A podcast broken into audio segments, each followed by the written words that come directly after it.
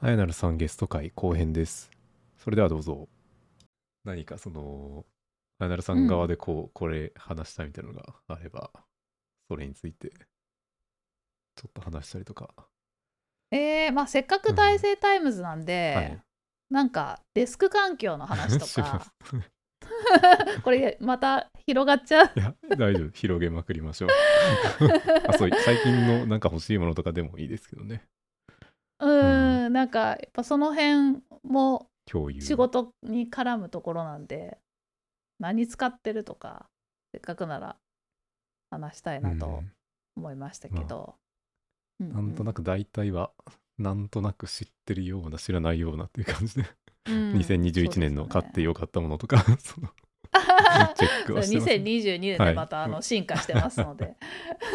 まあたまにね写真とか上げてますけどいやもう本当にこれも含めてのリモートワーク最高っていう話で。なんか揃えるとテンション上がりますよね。いいのにすると。うん、もう逆に会社でなんてもうつ辛くて働けないと思いますね。今まああの昇降式デスクうん。を2つ、結構大きいやつを2つ L 字型に置いていて、L にもなってるんですね。なんか見たときははい。1個しかなかったような気がしたんですけど、うん、多分 去年の暮れまでは1個だったと思うんですけど今年もう一つこっちに増やして L 字に。あこっちにってね 今ズームで喋ってるから。言っちゃったけど、まあ、L 字にしてあってでメインの方はあのモニターが出るのめちゃくちゃ大きい、うんあのウルトラワイドの。ド。の49インチウルトラワイめちゃドめちゃ横に長いやつですよね。そうです。これがもう本当にイベントの時大活躍ですね、うんいろんなのを同時に見ないといけないのですごい役に立ってます。それは大体その、なんだろう、何ウィンドウぐらい並べるんですか？ウルトラワイド1台で。3から4ぐらうんい並べますかうんねまあ、。標準で3ぐらいいけて、4だとちょっとまあ狭いのが出てくるみたいな感じなんですかね。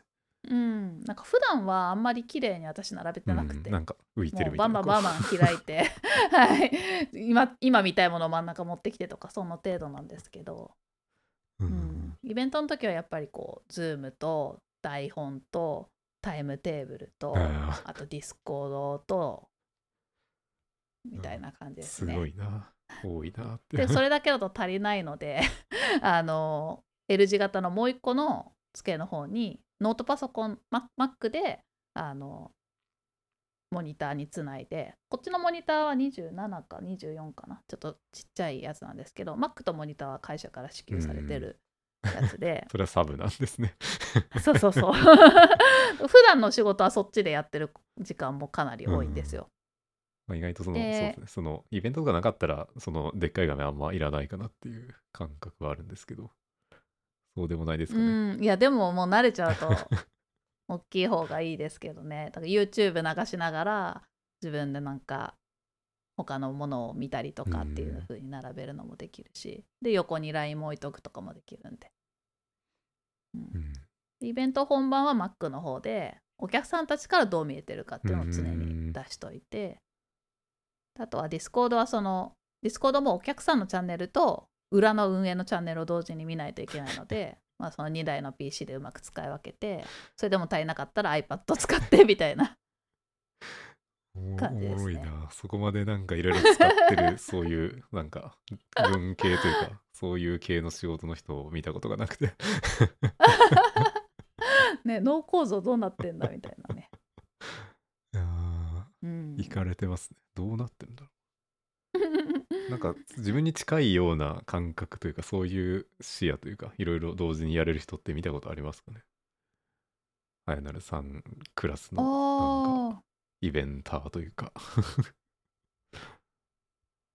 どうだろうんうんなんかこのこの点で同じっていうわけじゃないんですけどあの結構感覚的には新型オトナウイルスのコバさんと樋口さんの会話は共感するところが多いですね。なんとなく今思ったのは、近藤さんとかともタイプがちょっとあ近いのか今ね。近藤さんの名前も出そうと思ってました。そうそのゲストに来られていた近藤さんは本当似てますね。うんもういろんなのに手出していろいろやってるじゃないです突きか進んで楽しかもイベントも運運営されてる。あのあれこそどうやってるんだってその1000人とか子供たちの 集めてみうん。てあれも自分で作っちゃうっていうのがすごいなっていう。そうですね。うん。うん、だからなんかあのー近藤さんとコバさんにはそれぞれ私のポッドキャストにゲストに来ていただいたんですけど、その時の感想がめっちゃ話しやすいっていう。感じでしたね。なんかテンポとかこう話が広がって戻っていってとかっていう感じがすごい、あの自然体で喋れる感じでしたね。まあ、だから多分コバさんのあの新型を聞いていられるとかそういうのもあるとは思いますけどそのファンとしてというか 脳の構造が近いのか何なのか分かんなういですけど。んそうですね。うんそれそれわかるみたいなことが多いですね。うんで何の話でしたっけ？ガジェットとかの話かな。ガジェット。そう画面が大勢さんは。それか、大勢さんはなんか今、うん、今は、まあ、職場ではその 4K の40インチのディスプレイを使ってて、ただでかすぎてそのちょっと上の方の表示があると首痛くなっちゃうとか。なので上あー。3割ぐらい開けてこう 使ってたりとか、うんうんうん。まあそれもそのそう 4K ね私も会社で使ってたんですけど、ややっぱりこのワウルトラワイドの方が使いやすいですよ。うん。でそうなんですけど その自分の場合は結構そのなんだろう A4 とかの書類を縦に、なんていうかな置いてとか結構縦長のものを扱わないといけないこあとがあって。なるほど。はいはいはいはい。でまあそのまあ縦のディスプレイを置くかそのえなんだろうその大きい 4K の、まあ、でかいやつとかにした方が都合がいい場合があってウルトララバイドだとその縦長をどうするか問題が多分つきまとってくる確かに確かに。置けないんで 物理的に、そうですね、うんうんうんうんうん。まあそれこそもう真横に置いてしまえばあれですけどね。もう縦長見るときはこっちに体向けてっていうふうにすそうればですね。もうこの24インチとかを縦に置い、うん。向けておくとかってやってる人もいますよね。うんしかもそうあのスクリーンショットを撮りまくりたいのでやっぱり縦長のスクリーンショットを撮りたいことが多くてあのウェブページとかだと。あなるべく縦の情報量を広げたいとーなかるほどねあと。そう最近だと この流れでいくと PDF とかもあの一枚一枚のスクショだとなんか結構手間がああって PDF とかもあの、ファイルでなんていうかなその保存するよりはそのファイル保存する手間がうんうんめんどくさいんで、もうページをまとめてスクリーンショットしてあそれを Scrapbox に貼るみたいなのをしてるんですけど、うんうんうんうん。で PDF も基本的にはその2枚同時左右に表示してっていう風にすると、はいはいはい。まあ、ちっちゃくすると4枚同時にとかスクリーンショットできるし、まあ、2枚並べても一応見れるしっていうので、それだとまあ体感速度倍ぐらいになるのですごく 便利でやってますけうど、ーん。でやっぱりそうするとあなんか結構な画面縦と横のバランスが必要で、そのウルトラワイルドだときつい場面が結構あるのかなっていう風に見てますね。いや面白い。やっぱりこう人によってね用途が違うから。ね。やっぱりあなんか研究職だとやっぱり変わってきますね。A4 の用紙からまだ抜け出せられないっていうか、うんうーん。それが少なかったら何でもというかその全部スクラップススクラップボックスで全部やりたいぐらいのうん感じなんですけどね。いやー。まあ、あとは何かあるかな。なんか今欲し最新しく欲しいのありますか？欲しいものはちょっとその その話もあの昨日ちょうど友人としたところなんですけどおウルトラモバイル PC、UMPC ってやつ。へでえまあ基本的には10インチ以下ぐらいのえーっと、うんうん。ハイスペック PC ですね。結構いろいろ種類があるんですけど、はい。で友人が持ってるのは 1GX Pro だったかなっていうやつで。うんうん。とまあもう Core i7 とかそういうハイスペックのやつがついてて7インチとかの Windows 端末。で普通にゲームとかできるっていう。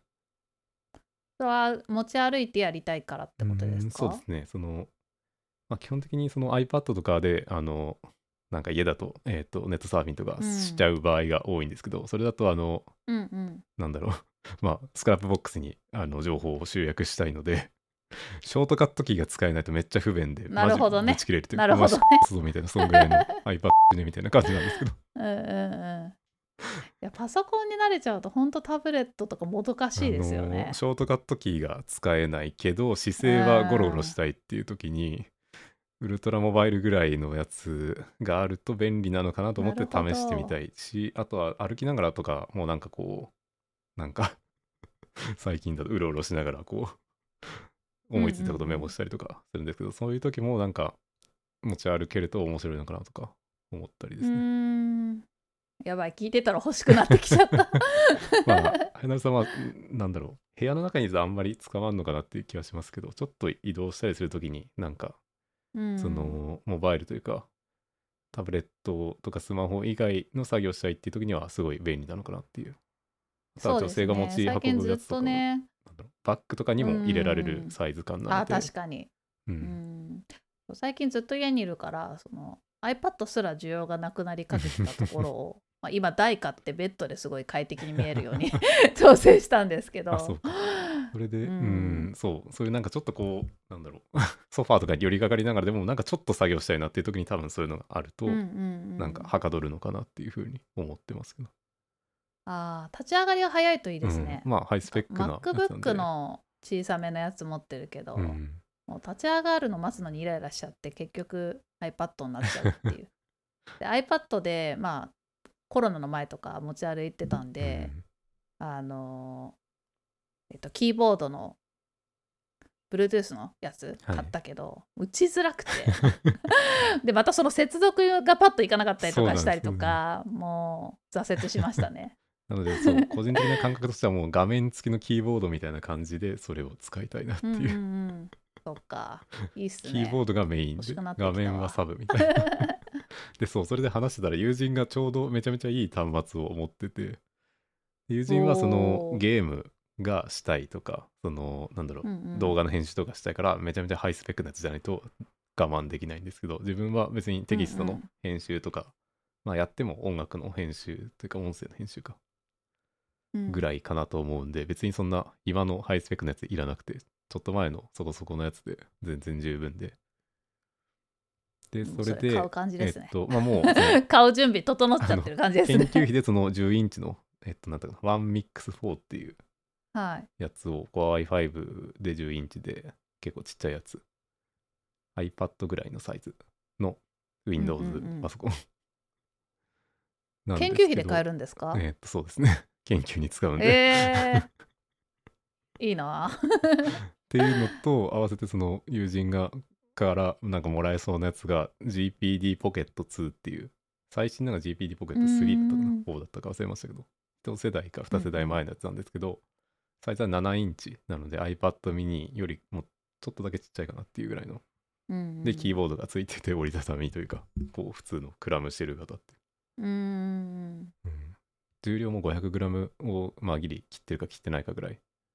で iPad にキーボードつけたらもう 500g 超えちゃうんで。うんうん多分。そうですね。それより軽いっていうのが便利かなっていう。うん。いいですね。あの Chrome の拡張機能とかが入れられないのがマジでそれ。地味に使それそれしかない。それしかないんですけども。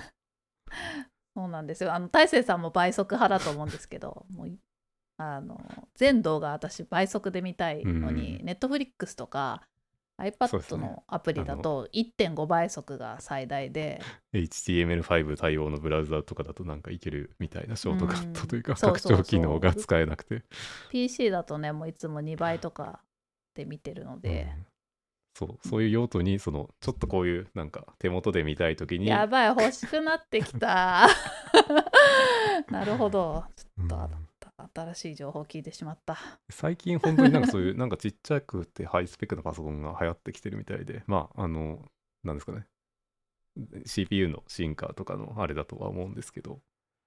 ななんかもう今だともう机の上にパソコン1台置くともうそれだけでスペース食っちゃうから多分それをダウンサイズしてその横にそのタブレットとかスマホとか置くっていうのがスタンダードになってくるんじゃないかなという読みが自分の中でありますけどでそんぐらいだとまあ女子高生でも使いそうかなというか 女子高生が流行らないものは一生流行らないと思うんで。ポケットに乗ってなんか。どうかな、まあでもいらんかな。スマホからそっちに映らないな。なあったとしてもまあ2画面スマホかうん。な女子高生が使うとしたら。うん。うん。いやでも分かんないですね。なんかもう5年後10年後もう今想像できないようなものが出てきて。る気がするんわけで。わからんアプリとか。う ん もうみんななんかねグラスメガネみたいなやつでメタバースの世界入っちゃうみたいな時代がね迫ってきてるのかな。でもそれはまあ10かなって思っ年後ぐらいかなっていう話もその昨日友人としてその友人もその VR の中で生きてる系の人なんですけど。あそうなんあですね。のゲーミングうのわそれとは別のちっちゃいのとは別にあの開発用のうん。大きめのノート PC を持ってて。うんうんうん。でまあそれでその VR のガチの 4K とかのヘッドセットをつけてまあそれでまあなんだろうゲームとかしたりその映画とか見たりとか。やーでもあれがやっぱちっちゃくならない限り庶民にはわたそうです。の手には渡らないですよ渡らないねガチ勢にしか愛されないですねあのサイズじゃね。でしかもそのでオキュラスとかのあうんのやつだとバッテリーも入っちゃってて、あのそなんだろう CPU とかも入ってるから結構重いんですよね。スマホとなんかバッテリーつけてる感じで、でその PC に使って使うやつは割と軽いっていうかバッテリーとかいらないんで装着の負荷は小さいんですけどただデスクトップにつないでると動きが制限されるから。だからそのいやまだまだダメっすね。小さくなってかつ充電がもうなんかもう充電フリーみたいな 状態に、まあつけてその接続しなくても 充電されるみたいな風になって、うん体験としては非回線もね。面白かったんですけど、うん、やっぱりまあ一般には流行らんよなっていう、そうですね。あと 6G とか 7G ぐらいまでいかないと 多分ゆ回線の容量もまだまだうん足りないですよねネットワークが、いやーうん。あとそう最近欲しいものがあってなんかえっとですねどうしようかな。はい。見せれるのかな。あの最近買ったオーディオインターフェースがはい。とオーディエントのなんだろう ID4 というやつでちょっとカメラをずらすか、ちょっと映るかわかんないんですけどこんなあむずい。あのむずい。ーボケてます、はい。今ズームで一生懸命映そうとしてくれてますがはい。ぼやけています。ちょっと今、あれを解除しますけど、えーっと、で、これがなんか面白い機能があって、えーっと、かなんかこのダイヤルついてるんですけど、このコロコロ回せるダイヤル。これなんかはいこはいはいのボタンを押すと、なんかフリーホイールみたいに使えて、これで、あの、ウェブブラウザとかの、なんていうのかね、スクロールもできるっていう。あの、上下というか左右に動かせるとか、あの、なんか動かせるやつはこのつまみで動かせて、まああんまり使わないと思うんですけど、ちょっと変わったマウスみたいなね。使い方をオーディオインターフェースなのにできちゃうっていう そのマウスのカーソルがあるところを動かせるっていう、そういう機能に。えーちょっと遊び心をくすぐる感じの ちょっとあれか、見せてみようかな。この画面の共有をちょっとしますけど、うんはい。あれこれ、どうなってんだ？画面の共有をしてみると、あと見えてますかね。はい見えてます。こんな感じで、その、今左手でコロコロ回してるんですけど、こういう風な動きが できるっていう。私の Scrapbox が映ってますけど。あそれを今つまみで回して。そうです。って時にやっぱりなんかこの会話とかでこういうの見ながらだとなんかマウスとかだと結構めんどくさくてたこのタッチパッドでもなんか疲れるっていう時があって。でここで左手に向いてなんかこう回してみると意外といい感じっていうかうん。なるほどね。っていうのでね。まあこういう左手デバイスっていうのがまああるのでそれのなんかいいやつを買ってみようかなっていうこれも研究費で。でいろいろショートカットキーとかも多分できるやつがあるので、うん。で、これやっぱりそれ専用じゃないので、あんまりこう、操作が滑らかじゃなくて、カタカタ言うんですけど、このハード的に。で、しかもまあ、その回転方向しかないので、うん。なんかその、そういう系の、もっとこう、パソコンというか、こういうテキスト系の何か閲覧とかを簡単にするものをちょっと今後買っていってみたいなと思ってます。はい。なるほど 私はね今一番気になってるのは、はい。椅子椅子。椅子だけがちょっとクオリティがこの私の。環境の中でそこまで高くないんですよ。うん。悪くはないけど良くもないというか、うん、悪くはない。ゲーミングチェアであの頭のところもついててなんか腰もあサポートがついてて、うん。でオッオットマンっていうんですかね。あの足を伸ばしたり倒れたりして休める機能もついててなんか全部欲しいみたいなので条件絞って選んだ結果今のやつになったんですけど、でもその中であのそこまで高くないので妥協してば買っちゃったんですよね。こ。れちょっと妥協あんまりせずに買ったんですけどでも10万ちょい。おお何ですか？エルゴヒューマン。エルゴヒューマン、はい。あやっぱり。エルゴヒューマンと悩んだんですけどなんかまだ最初どこまでリモートワーク続くか分かんない時に買ったから一旦安いのでいいやって言って買って。本当はエルゴヒューマンが憧れたんだけどなんかでもその いいな。その網じゃなくてなんだ網？メメッシュじゃなくて革がいいなって思ったんですよねその時は。でこれ多分ね2枚もしないやつなんですよ。だからその全部機能はついてるんだけど、うんまあ、買ってみたらあんまり座り心地よくなくて。なんか。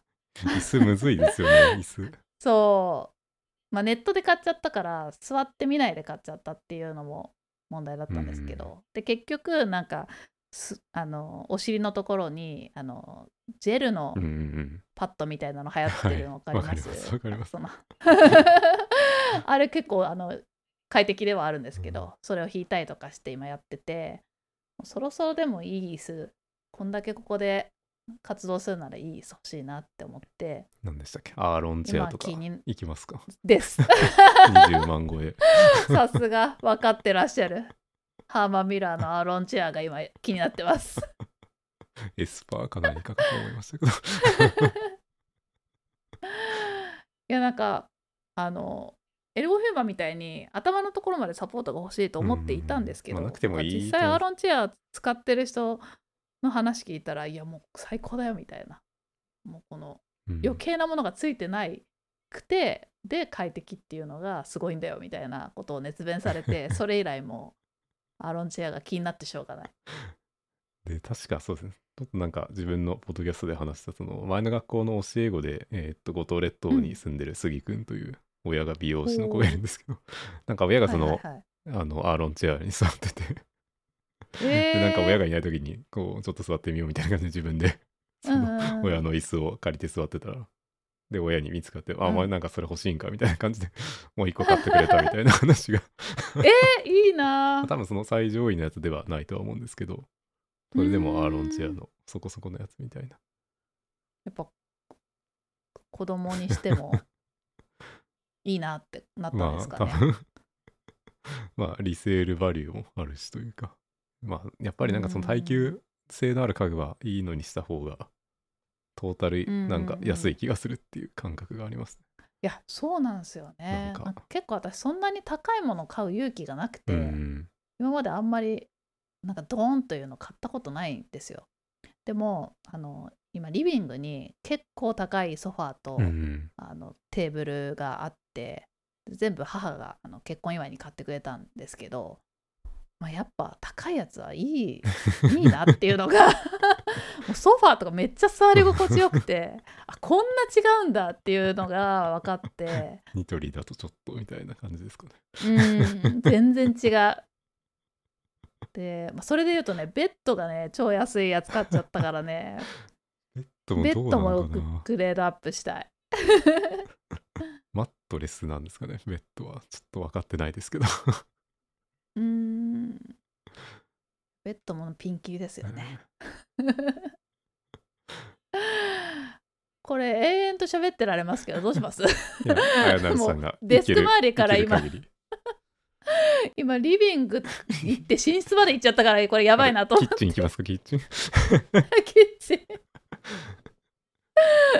お料理は結構されるんでしたっけ？旦那さんもされるとか。お料理は結構しますね、主人はそんなにししてなかったけどまあ私がちょっとつわりで辛い時はやってくれたって感じですね、キッチン周りとかはこだわりとかってありますか？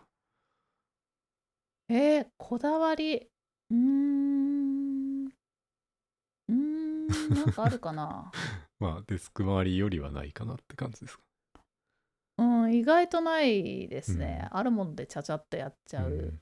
感じですかね、まあ逆に自分は多分合理化を突き詰めすぎてて、まあ一人暮らしなんでめちゃめちゃもう雑にやってるんですけど、もうほとんどあの なんだっけな。あのなんだっけ。ティファールのちょっとこう、なんか丸いフライパンでしかはい。調理しない、あもう私もそれです。それ私も大体そそれれです。一つでしかやってなくてもう はい。ひ周りに人もいないんでもう食器出すのもめんどくさいそれのまま食べちゃうみたいな。あそのまま食べちゃう感じね。いやわかるわかる。いや私も結構ねもう合理的ですよ、うんもう15分20分ぐらいであの済ませたいそうそうそう料理を。だからもうなんかうん。野菜切って皮も剥かずに切って茹でてなんか麺入れて食べるみたいな そういう生活をしてますけど。なので。あーフライパンで言うと最近そのティファールのがその多分大勢さんと同じ中華鍋タイプの,、うんあの大きい丸いやつうんですかね、多分。それをあのもう使いすぎちゃって 4つセットとかだったのにもうそれだけボロボロになっちゃってで最近その大きいのだけ欲しいって言って、新しいの買いに行ったんですよ。でそしたらサーモスのやつでめっちゃ大きいのがあってへえ。3 3センチとかだったかな。で 深くてあれ深いとこがポイントなんですよね、うん。フライパンだけど中華鍋寄りで深いみたいな。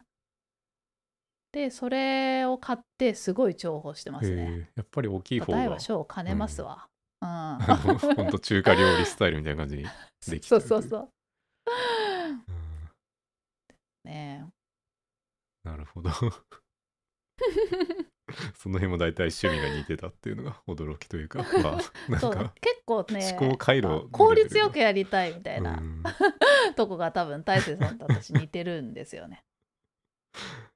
メモマなとことねこう効率効率よくやりたいみたいなうん 思考とかがね多分すごい。はい似てる。だからそうか。だから多分樋口塾にいられるのかもしれないというかその そう多分ですね。その僕の考え方としてはその自分の思考回路が似ててちょっと年上の人とかちょっと活躍してる人をアンテナみたいにしたいっていうのがあって、でまあなるべくく深くコミュニケーション取れる相手。それが今あやなるさんとみそさんと ナッチさんとみたいな、えー、嬉しい。まあ他にも何人かそのお二方に並べてもらうにはちょっと。いやいや。だいぶ足りないものがあるんですけど。あやばいです。あとまああの樋口さんもまあそんな感じだしあの小葉さんうもんそんな感じだしっていう。深井さんもまあ深井さんちょっと違うかもしれないですけど。うん。深井さんはねまた違うとこですごい感じがしますね。そのまあリアルにその仕事というか自分の生活に近そうなのはまあやっぱりあやなるさんとかみそさんとかかなっていう感じですかね。うーん。うん。そっかそっかみそさん私まだあんまりお話ししたことなうくて、ん。お話ししてみたいですうんね、うん。でも人見知りかもしれないゲストにお呼びいただけるのを心待ちにしておりますっていうとこ 怖くないですよ。どういう話が合うんだろう。はやなるさんとみそさんって。どういう話題が合いそうかっていうのがいまいちピンとこないなっていう。う。うんん銀英伝を読んだ後とかだといけるかもしれないですけど、あー読んだことない。その漫画でもいいっていうふうに言ってたんで、あの藤崎龍っていうあの方針演技とか書いてた人の漫画があるんで、それをちょっと今度読んでみようかなとか 思ってるんですけど、うーん。あんまりピンとこない感じですね。うんわからない。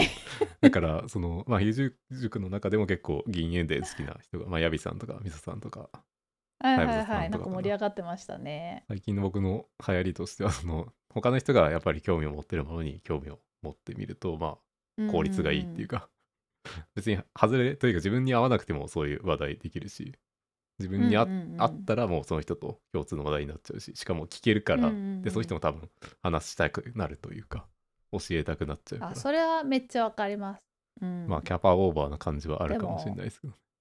そう全部には手出せないですよねそのそのあのインプットの仕方はすごいうん。わかるので、まあ気があった時アンテナに止まったものはあのそれこそ大勢さんのお姉さんの8番さんの ドロヘドロと。紹介してるものとかは結構あの私のアンテナに響くものが多いんで ドロヘドロとかあと名前忘れちゃった。ブルーブルーフラッグだっけ、うん。ブルーなんとか。かとか。うん ブルーなんとか最近多いですよね。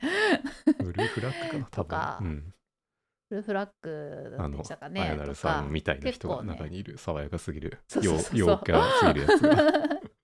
そうそうそう。私じゃんと思った。うん。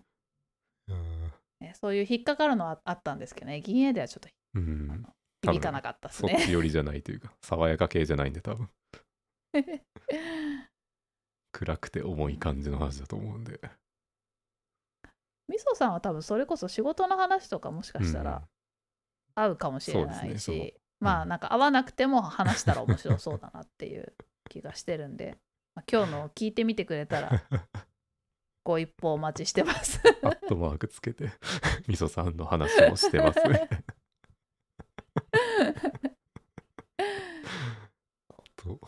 そうあのー先日のあの、ポッドキャストウィークエンドの後のあのモーさんの飲み会の中でそのえっとテキリーザンさんとミソさんがその銀英伝について話されていて、でテキリーザンさんはその、アニメでその銀英伝がやってたリアルタイム世代っていう、うん。で、へー。こいつがこうなった時にもうたまんなくなっちゃってもうそこからあとは小説読んでみたいなアニメじゃなくて。そうなるタイミングがあるらしくて、へーいやそれを聞いたらなんか読みたくなったというか、彼はねもうアニメ すごい詳しか詳しすぎますよね。アニオタですよね。うん。やっぱりなんかそう皆さん面白いなというか、うん。まあよくコミュニケーション取る人たちは温かくて面白くて。うんうんうんうん。いいなという話を、まあそうですね。ノリダーさんとも喋ってたりしましたけどうん、そうですね。樋口塾は本当皆さん話しやすいし、ずっと喋ってられますよね。話題も豊富だし。うんうん。うん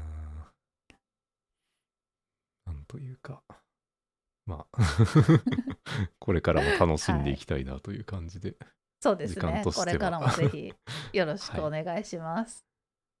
一旦ここで締めますかはい。はいそれでは 今今回のゲストはあやなるさんでしたありがとうございましたはーい。ありがとうございました。いかがでしたでしょうか、えー、あやなさんとお話を、えー、と2人だけでするのはもしかしたらこれが初めてだったのかなと思いま思います。えっと、なんていうかな、知り合いの仕事の話を聞く機会って実はあんまりないような気がしていて、こうやって話すのも面白いなというふうに思いました。なんとなくこう、プロフェッショナル、えーなんだろう、仕事の流儀みたいな NHK のやつの感じで、プロフェッショナル友人の流儀みたいなそういうコーナーみたいなのも始めてもいいのかなとか思ったりもしていたりするので、まあ、もし仕事の話とかを共有したいなという人は、えっ、と、声をかけていただければ、えー対談したいなというふうに思います。えーそれでは、えーお聴きいただきありがとうございました。